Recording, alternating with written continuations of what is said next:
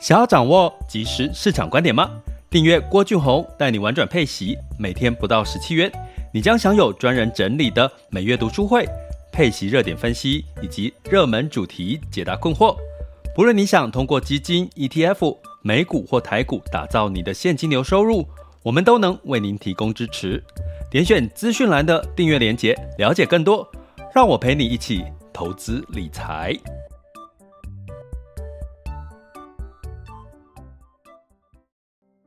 各位亲爱的学员以及听友们，大家中午好、下午好、晚上好。今天是这个二零二三年三月二十二日的中午时间，哈，是周三嘛，哈。那呃，基本上在这个近期，哈，这个纷纷扰扰都在流动性的这个问题。所以流动性就是我们在这个频道里面跟各位聊的这个玩转配息。其实不管是企业了哈，或者是政府哈，包含像呃个人，其实你会发现，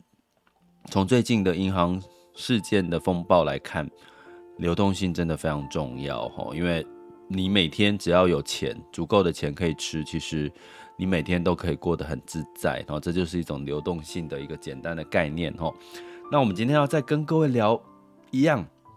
稍微艰涩一点、专业一点哈，因为昨天呢有试着用一个比较简单的逻辑告诉大家 CDS 哈，那 CDS 就是一个简单来讲就是债券的哈，就是债券商品的一个保险哈、保费的一个概念。那基本上这个也不是我们特别要去嗯呃留意些什么，而是。它其实不是我们在买的哈，那一般都是大型的机构啦哈，或者是这个债券的持有者哈，这个呃这个第这个不是像我们买基金啊 ETF 这种可能不是第一手的哈，那但是它是有指标可以去看出它的这个 CDS 的保费调涨，就代表他们认为这个债券违约几率有机会提调高哈，这是我们昨天聊的。那今天要跟各位在拆解一下瑞信的 AT One 啊，AT One 的这个债券，它其实是一档一个叫可转债，可是呢，它是一个有条件，可转债本身就已经是一个条件，也就是说，它可转债的意思呢，它其实就是一个债券哈。可是在这个债券有一个条件呢，就是当股价上涨到一个程度的时候，你可以有条件选择。把它换成股票，哦，是由投资人选择的，哈，投资人就是我们买了这档可转债，基本上你就可以去把它，呃，当股价上涨到一个条件的时候，它会设定条件，哈，你就可以把它换成股票，所以你又有债券的，呃，波动低的特性，哈，那有债务，哈，就是它优先偿还权嘛，哦，债权，那又你又可以有条件的选择去转换成股票。所以通常这类型的可转债，它的风险跟股票比较接近，吼，它比较不像债券，跟股票是相反的，这个呃负相关。那它相对来讲是跟股票比较正相关，就股票涨，哎、可能可转债也比较容易涨；股票跌，哎、可能可转债的这个呃标的也比较容易跌。也就是说，它的风险是介于债券跟股票之间，吼。那可转债它的这个呃呃，如果它有条件，大家记得一件事情哈，我跟你借钱，我已经跟你借钱了，那那个债券嘛，这是债券哈，单纯的借贷关系哈。如果我再加一个条件，你我跟你借钱，当股价涨，我家的股价涨到一个程度，我可以，你的债券还可以换成股票。这种有条件的债券，通常它的利率会比较低哦，因为它给你一个额外的条件，所以它的利率呢，通常也会比较低哈。那这个是投资人端的选择的条件哦，投资人端的选择条件。那这是属于这个呃一般的可转债比较单纯，比如说在配息的基金里面哈，有这个。投资可转债的这个呃基金配息基金哈，比如说安联收益成长哈这类的哈，它就有三分之一是这种这类型的可转债。但是呢，这个瑞信的可转债又不太一样了哈，所以我先跟各位稍微解读一下什么是可转债哈，它其实是跟股票风险是正相关，它的收益会稍微 略微呃这个低一点哈，因为它有可以转换股票的条件，而且这个选择权是在投资人身上，就是在我们这些投资人身上哦。那瑞士信贷的 AT1 债呢？它基本上也是可转债，可是它有前面有多两个字叫应急哈，用中文翻译叫应急可转债，所以它的选择权是在这个发行方债券的发行方，也就是瑞士信贷哈，它的一个发行方的权利。也就是说，当今天哈，我们都知道银行啊、保险公司，它有一个叫资本适足率哈。那这个是资本适足率，白话来讲就是你的还款能力。万一发生什么问题，比如说保险公司，万一发生什么重大理赔事件，你的还理赔的能力，那对银行来讲就是他你把钱放在里面，万一你要提款，被大幅度的哈这个呃提款的你的这个流动性哈，你的还款能力哈。这个某种程度就叫做，这个就叫银行端的资本适足率哈。那资本适足率越高，就代表它的还款能力越好哈。但是也不要太高了，它也代表它的资金的运用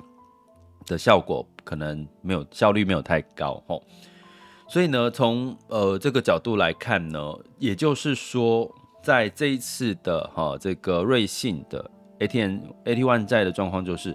它的条件哈。它的可转债应急可转债的条件就是说，当我今天我发行方金融机构突然之间呢，哎，我突然之间我的资本市足率降，我必须要去增资啦，哈，比如说我们最近有提到台湾的金融股金控有保险公司啊，可能要去增资，哈，增资让它的资本适足率是高的，维持标准，好，就是你资本适足率太低，你就要去增资，哈。那大家知道，在这个环境之下，以这个瑞信啊，哈，像包含之前的矽谷银行，它增资其实是不容易的一件事情，哈，像矽谷就是它增资失败嘛，所以呢，在这个情况之下，它必须要怎么做呢？他的这个债可转债就是他的债务啊，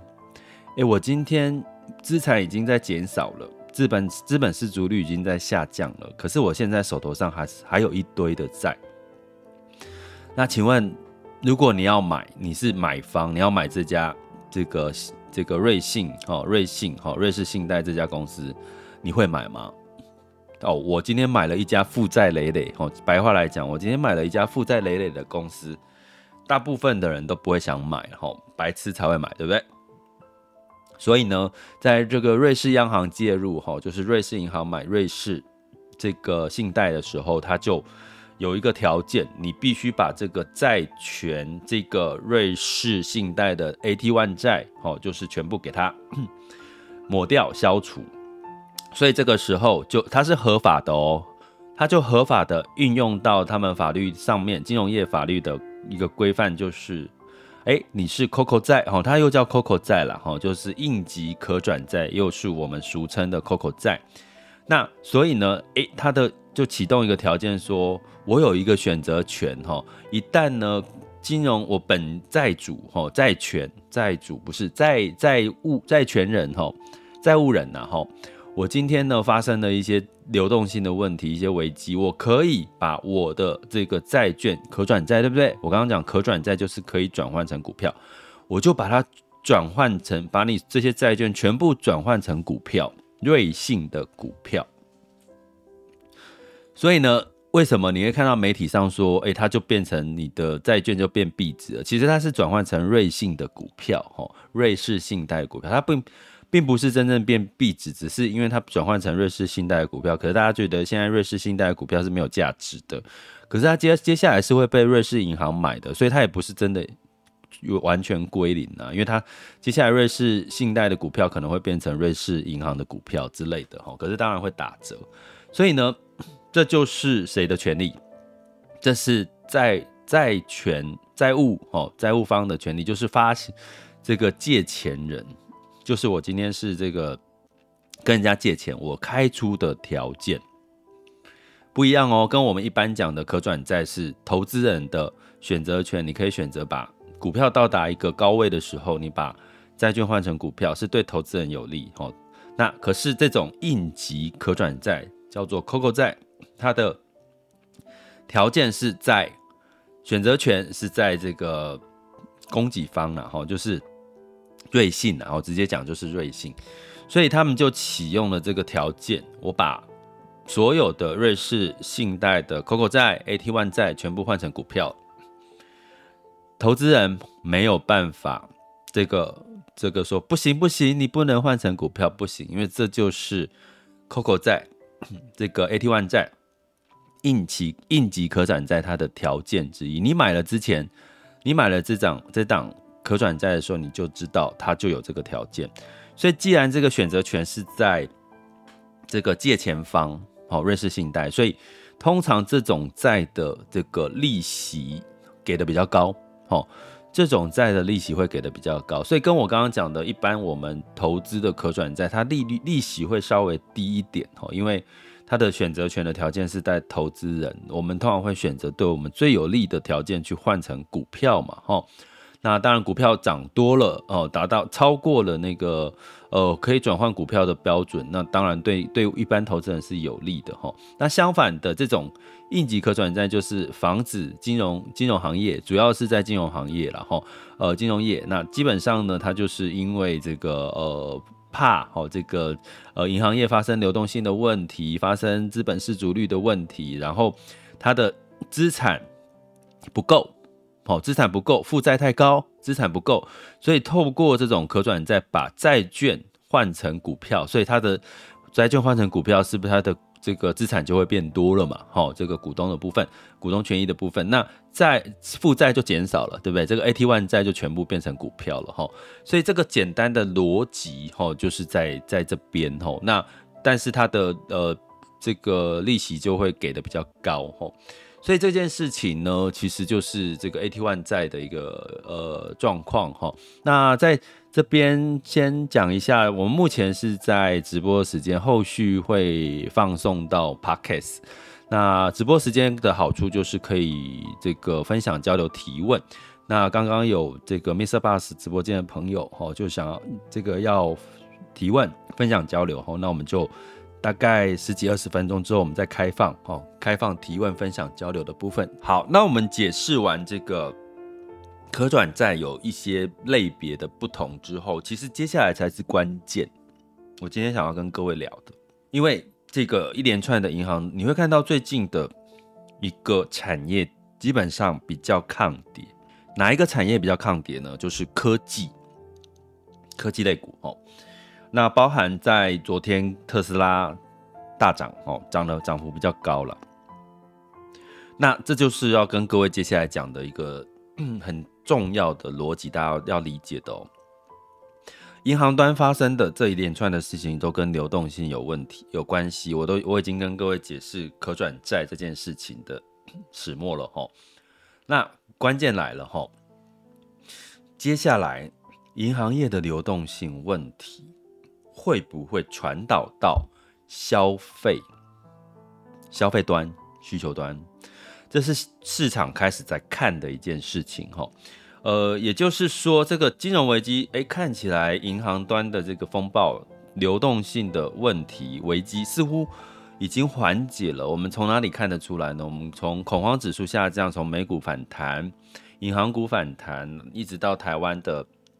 呃呃，台股、亚股和亚洲股市的一些反弹，我们似乎看出银行端的这个风险似乎仍然有机会爆雷，可是好像都被央行第一时间解决了哈。可是大家还是没有信心。那再加上今天哦，今天呢是二十二号，我们最快应该在今天晚上或明天。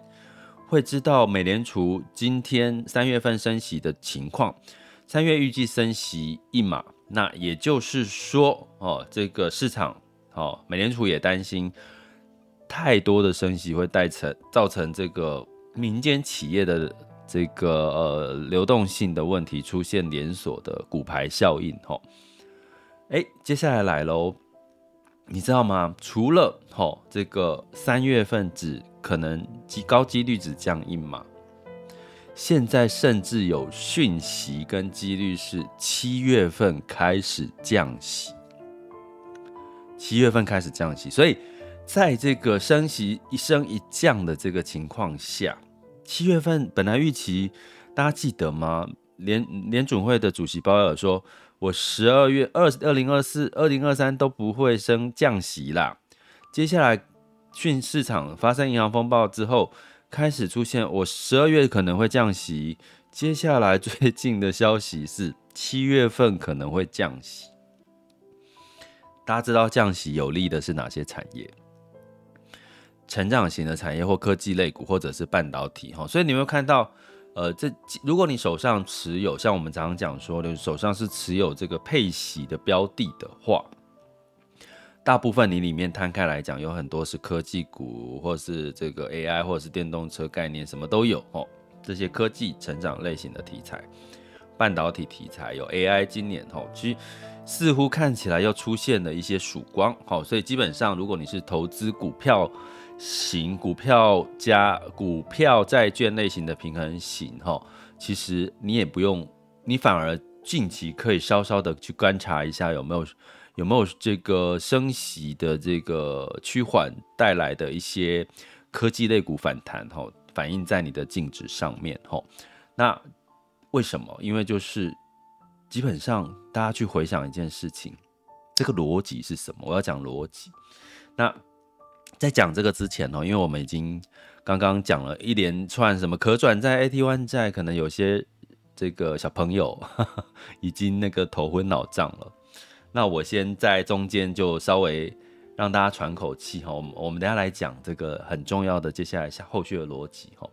那呃，我我我刚好在分享一下最近有这个呃呃读者哈，因为我我出了两本跟配息有关系的书哈，一本叫早期的找到找到奇葩的定存，另外一本是领息创富术，赢家投资赢家的领息创富术哈。那呃，基本上有我有收到一个朋友的在脸书的一个。呃，说写他写说他阅读了我两本著作，觉得书中的内容与众不同，非常实用。吼，啊，其实我很想知道他所谓的与众不同跟非常实用是什么，因为他只有写写这样子，他没有写具体说到底哪里与众不同跟实用。如果这位这个读者，如果你有看到了我今天的 podcast 吼直播，麻烦你可以再跟我讲一下，你觉得。你阅读我两本书，觉得书里面内容与众不同跟实用，具体是哪方面？因为我很开心，因为你我当知道你告诉我说，哎，内容与众不同，非常实用的时候，我其实是很开心的。可是我真的还蛮想知道，到底哪里与众不同，哪里非常实用？那当然也要提醒各位哈，就是呃，可以加入我们社团是有条件的。那这位。读者他同时要加入我们的郭俊宏带你玩转配息的脸书社团，然后我们有一些简报、直播跟知识，哈，都在里面，哦，会会讯息会传达。那基本上呢，呃，就是我们还是要提醒一下，如果要加入社团，目前至少要有一个条件是，呃，必须要填写，透过脸书 message 去填写问卷，哈。哦，点进去就会有机器人。其实我我发现我也蛮早用 AI 机器人，也不断 AI 啦，就是机器人哦，自动化机器人哦。所以呃，你只要点进去呃问卷，然后就是会用机器人就会一问跟你一问一答啦，吼。所以基本上你填完问卷就可以加入社团，因为其实大家知道最近诈骗很多，那我也不知道阿猫阿狗，我不能说阿猫阿狗了，就是就是加进来的人是谁，是何方神圣，吼。像我今天早上还收到，我不知道大家有没有最近有没有收到简讯呢？就是那个呃那个警政署的简讯，警政署提醒你加赖投资风险高，投资广告勿轻信，下载 APP 加赖好友或注册网站投资必有诈，详见什么什么什么的那个 政府网站。我一看到这个就说啊，哇塞啊！现在好像你只要提加赖加好友叫。网站注册下载 APP 就是诈骗，哎，这样子对那些真正真正这个呃正面吼善良的这个经营你的这个呃，你有你有想要做像我这样想做些事情的人，我现在就不太敢跟各位讲说啊，这个这个。加入我们的这个付费订阅专案，可以，我们有一个，我们有赖学徐晴，是是只有加入付费专案之后才可以有赖学徐晴的。但是我们就是及时提供这个解答啦，或者是交流哦，彼此之间的交流。现在看起来不能提这件事情了，因为 因为警政署告诉我们加赖就是一个诈骗行为，所以我不能告诉各位，我们付费订阅专案可以加赖。哎呦，这个世道怎么会变这样呢？不过没关系哈，我真的其实看到还是有很多的呃，不管是读者、Podcast 听友，或者是我们的学员，给我很多支持的力量。包含我最近一个，我呃，我跟很开心的跟各位分享哈，我最近有那个咖啡豆哦，就是自自己烘焙咖啡豆，它有它自己的故事哈。我之前有分享吗？Netflix 有一部叫《咖啡之约》哦，里面有很多因为咖啡而产生的故事。我这位彭学员哦，他基本上也是在中部做咖啡烘焙哦，卖他自己的咖啡豆哦，自己手工烘焙。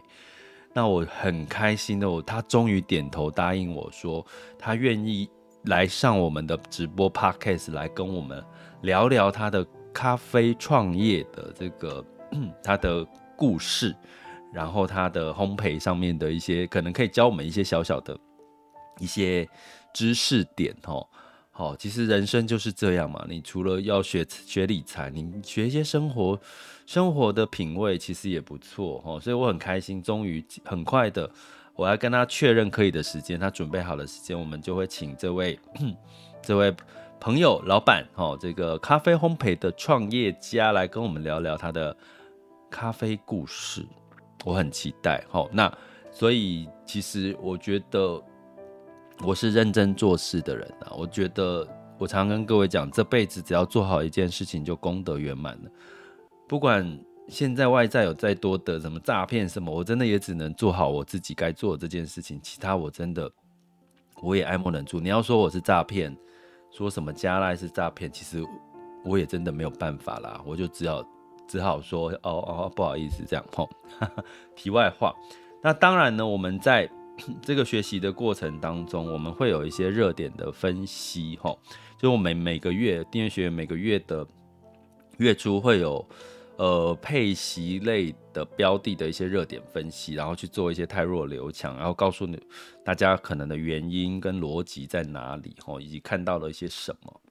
那这就是。付费订阅里面提供的整理的资料，好，所以呃，如果大家有兴趣的话，可以加入我们的付费呃，Mr. Bus 的订阅专案，或者是、我们现在有音频的陪伴订阅专案，就是透过 Apple Podcast，透过 Spotify，哦，就是这个音频的订阅专案，哈，你可以用声音来听我们的这些这个付费订阅内容，哈，那呃，包含读书会，哈，我们今天晚上是我们的这个绿能，哈，绿电的储能。相关热点分析的这个读书会了哈，所以就是希望让大家可以透过呃逻辑的学习，可以透过知识的学习，让大家更能够不要在这个市场风风雨雨当中，嗯，踩到雷啦，踩到坑啦，然后每个人都有一个身心才平衡的生活哈，那就欢迎大家呃透过 MixerBox 点选我们赞助方案，或者是透过。我们的网校 school 点 happy to be rich dot com 或者是 Apple Podcast 或者 Spotify Podcast 哈，来了解我们的订阅内容。好，那我接下来继续的来讲哈。接下来很重要的一件事情是，各位，美国升息是要干嘛？二零二二年强力升息是要干嘛？不就是要紧缩过热的货币跟紧缩过热的相关的成本？从需求端，所以呢，银行最近的流动性间接的帮助了美联储联准会把需求端的温度降下来了。也就是说，其实这一次的银行风暴，其实已经帮这个联准会其实已经适当的降温需求面了。为什么呢？因为你接下来开始可以关注美国的房地产，还有消费贷、信贷。现在银行因为流动性的问题，尤其是一些地区银行、一些中小型的银行，吼，接下来应该会收紧它的信贷的审查，因为现在的升息，对不对？升息升过头了。不止银行啊，企业端也会因为它的信贷的成本、融资的成本提高，它呃，景气衰退、消费降温，所以让它的营收、现金流都减少了。除了银行暴雷之外，其他的企业也有可能暴雷啊。所以银行呢，他担心，如果他贷款的银行、贷款的公司、贷款的企业、贷款的客户也发生了流动性的问题，他的。贷款、信贷变成呆账，投资人不管是房贷、信贷，哈，或者是企业贷款，都变成呆账几率提高，那这不就是又变成银行流动性的问题了吗？所以你会看到呢，近期哈，这个信贷相关的一些条件，哈，会开始提高，比如说你可能必须增加你的抵押品，哦，你的这个信贷跟贷款的条件，增加抵押品。或者是缩短你可以贷款的条件，或者会去比较严格去查你的信用、信用的这个记录，尤其是中小型的银行哈，都会更加小心，因为他们的流动性不像大型银行那么的强壮哈。所以呢，根据哈，根据统计呢，大概今年的信贷的一个水准哈，呃，信贷增长的水准，二零二二年美国是，这是摩根士丹利统计了哈。二零二二年是大概一年十一点十一趴的成长，哦，呃，以二零二二年第四季啦，它的二计算的日期是二零二二年第四季是十一趴的信贷贷款成长，二零二三年第四季大概只有剩下四趴四趴的一个成长，吼，所以从这个角度来看呢，其实这就是我们讲最近银行的这个信贷的缩减。其实就已经降，让资金呢就再度的缩减，信贷缩减，消费能力就会跟着缩减。因为你买房子，你买很多的东西，汽车，你可能都要干嘛？去用信用贷款，好贷款来去做这个，呃，做你的才购买哈，你才会有这个不会购买压力太大。所以呢，要跟各位讲的是。诶，为什么美联储七月份有机会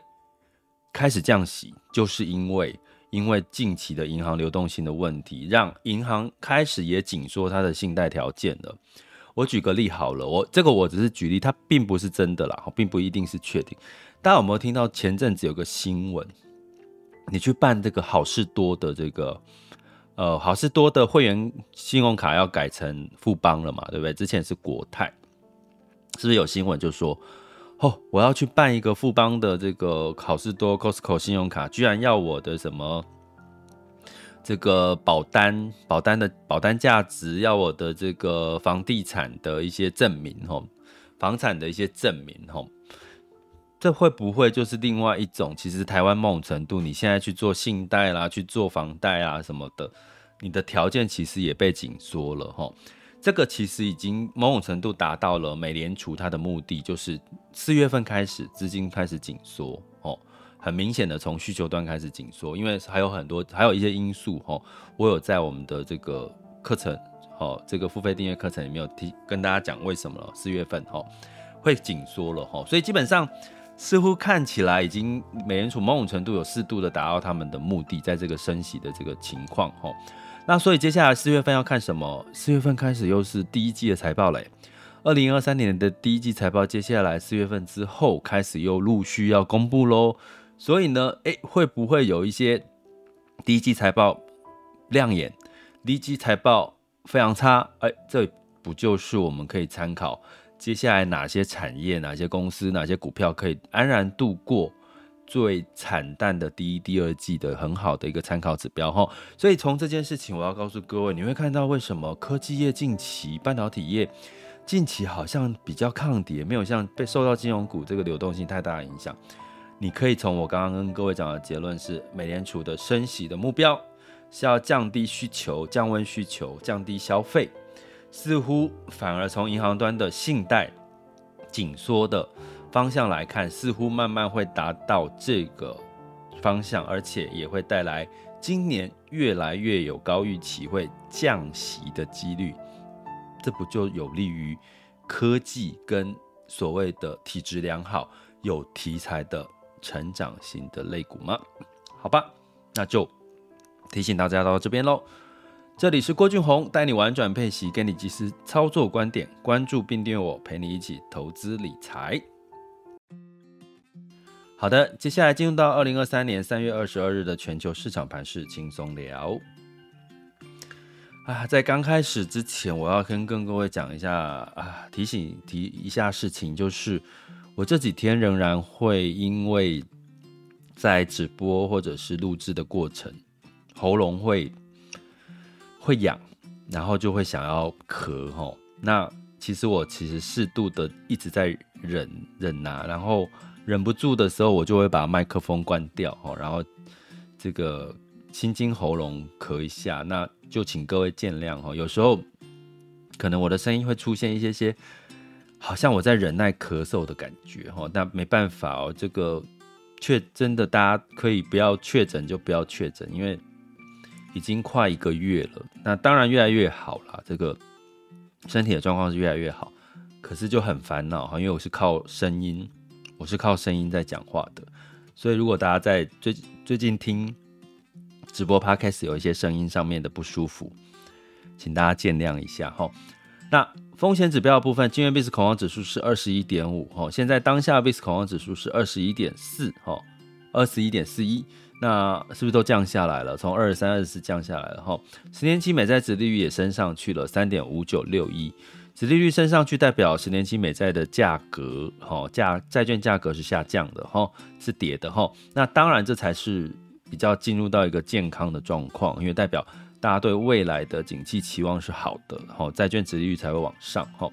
那美股的部分呢，普遍上涨，哈，道琼上涨零点九八，S M P 五百、纳斯达克跟费城半导体分别上涨了一点三、一点五八跟零点零七个百分点，哈。那当然，这个就是跟银行股进的反弹，包含第一共和银行是上涨了三十个 percent。特斯拉哈也被调升平等到投资级，好投资级的公司，特斯拉也暴涨了八个 percent 哈，所以因为电动车的产能也恢复了啦，哈，所以呃再加上降价的确带来，其实汽车这个产业降价是是相对是有效果的，是有敏感度的哈，对，因为我们买车一定对价格是非常敏感，那个价位，所以这个特斯拉降价策略奏效，呃，可能市场预期它接下来的销售量还成长有机会达标。那欧股的部分一样是反弹，在金融股的问题稍稍缓解之后呢，泛欧六百上涨一点三三 percent，德法英分别上涨一点七五、一点四二跟一点七九个百分点。哦，那今天晚上和明天哦，我们会知道美联储的这个利率会议决策结果。最重要的是它的呃宣布结果之后的谈话是有没有开始变变鸽派了哈，这个是市场会看的。那雅股周二的时候呢，普遍。日经二五是休市，哈，春分休市。那其他雅股都上涨，哈，涨幅最高的其实是呃港股，呃上涨一点三九到二点四五 percent，哈，香港科技上涨二点四五 percent。那台湾加权指数是上涨零点六一 percent。不过今天应该仍然雅股是有不错的表现，哦。我们来看一下，现在时间是十二点三十四分。那目前。台股的部分呢，哦，台积电是上涨二点三二 percent 哦，来到五百二十九块。呃，今天是电金双涨，几乎全面上涨啦。呃，台湾加权指数上涨一万五，呃，来到一万五千七百二十二点一三，上涨幅度是一百三十五，呃，一点三五 percent，二两百零八点。好、哦，好抱歉哈、哦，跟大家说抱歉，可能还有一点脑雾。柜买指数是上涨一点四九 percent，好，那。这个同样的恒生指数呢是上涨一点九二，恒生科技是上涨一点四八 percent，上证指数呢呃这个涨幅缩小哈，来到上涨零点二五 percent，来到三千两百六十三点，呃再度的一样要挑战三千三，后站上三千三，好比较会有更大的爆发点，哦这是 A 股，如果有投资 A 股的话，日经二五哦，今天哦，昨天休市嘛，今天把昨天的涨幅一起补回来。日经二五是上涨二点零一 percent，南韩综合是上涨一点零一 percent，新加坡海峡是上涨一点四三 percent。好，所以记得哦，为什么金融股跟这个呃这个指数有比较大的关联性？因为很多国家的大型权值股哦，指数都金融股都占了一大部分的比例，所以。金融股的反弹，其实对指数的整体表现，其实是会看得比较明显哦，所以大家呃有这个知识哈。那能源的部分呢？呃，五月份的布兰特原油期货上涨了二点一 percent，来到七十五点三二美元每桶哈。那当然就是这个整个经济衰退的忧虑稍微减缓，美元呃油价稍微上涨哈。在这边我再补充一下，油价在近期的下跌已经跌到了像西德州原油是六十九块，布兰特原油七十五块。相对低哈，那基本上这也是也相对的降低了通膨的压力，这个大家也要记得哈。油价下降也降低了通膨的压力。那金价部分，四月份交割的黄金期货是下跌二点一 percent，来到了一千九百四十一点一美元每盎司。这带来什么？避险的情绪也稍稍的减缓了，所以油价也是呃。金价也下跌两个 percent，所以你可以看到所有的避险情绪似乎已经因为周三的这个决策会议的预期稍微乐观一点点了哈，所以这个这个可以预期，从这些数据都可以看出大概市场的情绪是怎么样哈。那在汇市的部分呢，呃，这个美元指数呢稍微的走跌，因为我刚刚提到了，如果说美元今年有机会降息，那不就是美元稍微。变弱的时候要开始，美元稍微变弱开始，就回到我们一月份的节奏喽。一月份的节奏，我们等到这个三月公布的这个升息状况，我们再来跟我们学员解读哈。